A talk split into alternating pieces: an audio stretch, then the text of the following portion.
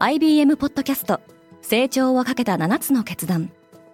成長をかけた7つの決断とは今後3年間に世界を形作ると予想される7つのビジネストレンドについて IBM が何千ものクライアントとの対話に基づき提言をしたものです。このポッドキャストでは変化の激しい時代において企業が下すべき成長をかけた7つの決断について日本 IBM の7人の専門家と考えていきます。今お聞きのリスニングサービスにてぜひフォローボタンからフォローをお願いします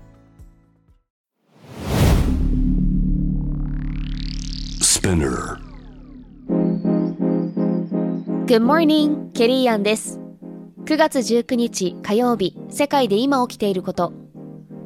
先週出版された自身の電気も話題のイーロン・マスク。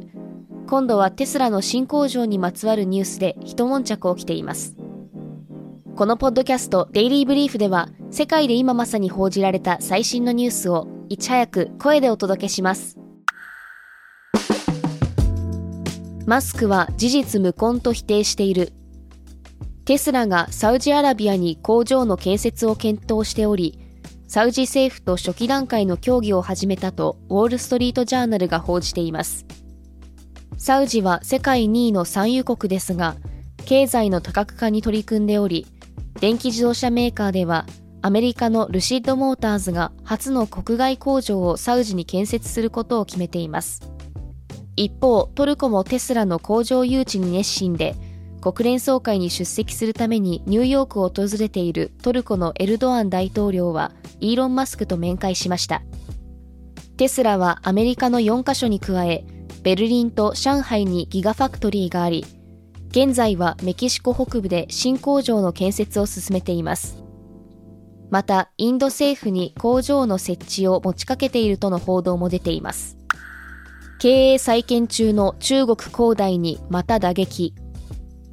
経営再建中の中国不動産大手、中国恒大集団傘下の投資会社の複数社員が中国当局に身柄を拘束されました。広東省深セン市の公安当局は刑事強制措置を取ったと明らかにしています。同社はリスクの高い個人向け資産運用商品を取り扱っていましたが、期限内に召喚されなかったことなどから数百人の投資家らによる抗議活動に発展一方複数の同社幹部が前倒し召喚を受けていたことが明らかになっていました身柄拘束の報道を受け中国恒大の株価は一時25%下落しました。ライバルが株式公開する前にアメリカのフードデリバリー大手ドアダッシュは北米で提携パートナーを拡大。配達するレストランをおよそ10万店も増やすこの動きが投資家からも高く評価され株価はおよそ30%も高い水準に上昇しました。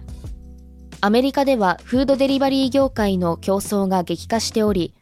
アマゾンなどのネット大手のみならずウォルマートも食品宅配のサブスクリプションで参入していますここ数日は食料品デリバリー大手のインスタカートの新規株式公開の計画が話題ですが、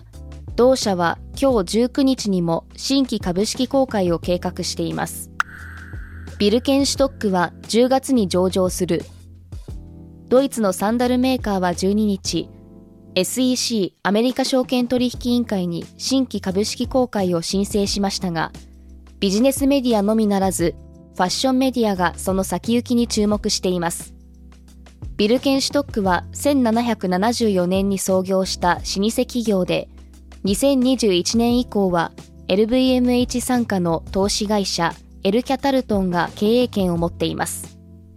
今年の話題作映画バービーにも登場し、売上は好調に推移しています。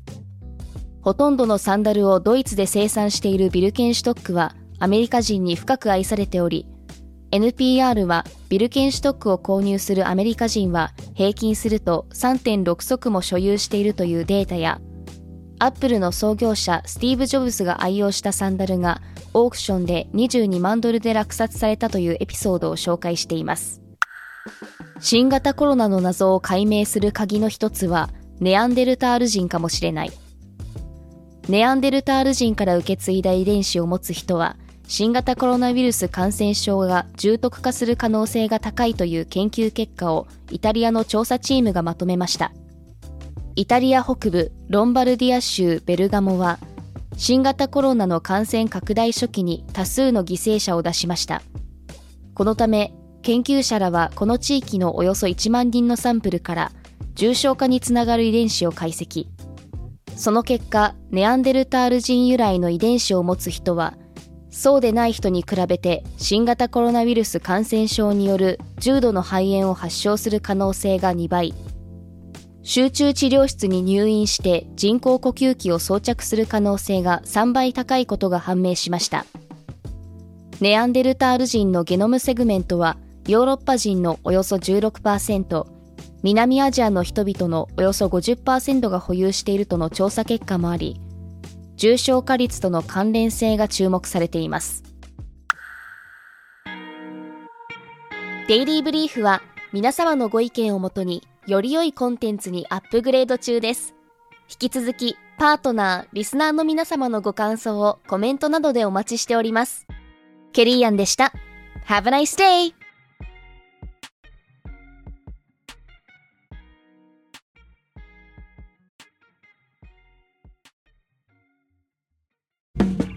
リスナーの皆様より多くのリクエストをいただいている話題のニュースを深掘りしたエピソードを週末の有料版で配信中です。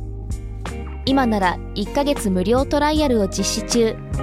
詳細は概要欄に記載しています。この機会にぜひ聞いてみてくださいね。感想ご意見もお待ちしています。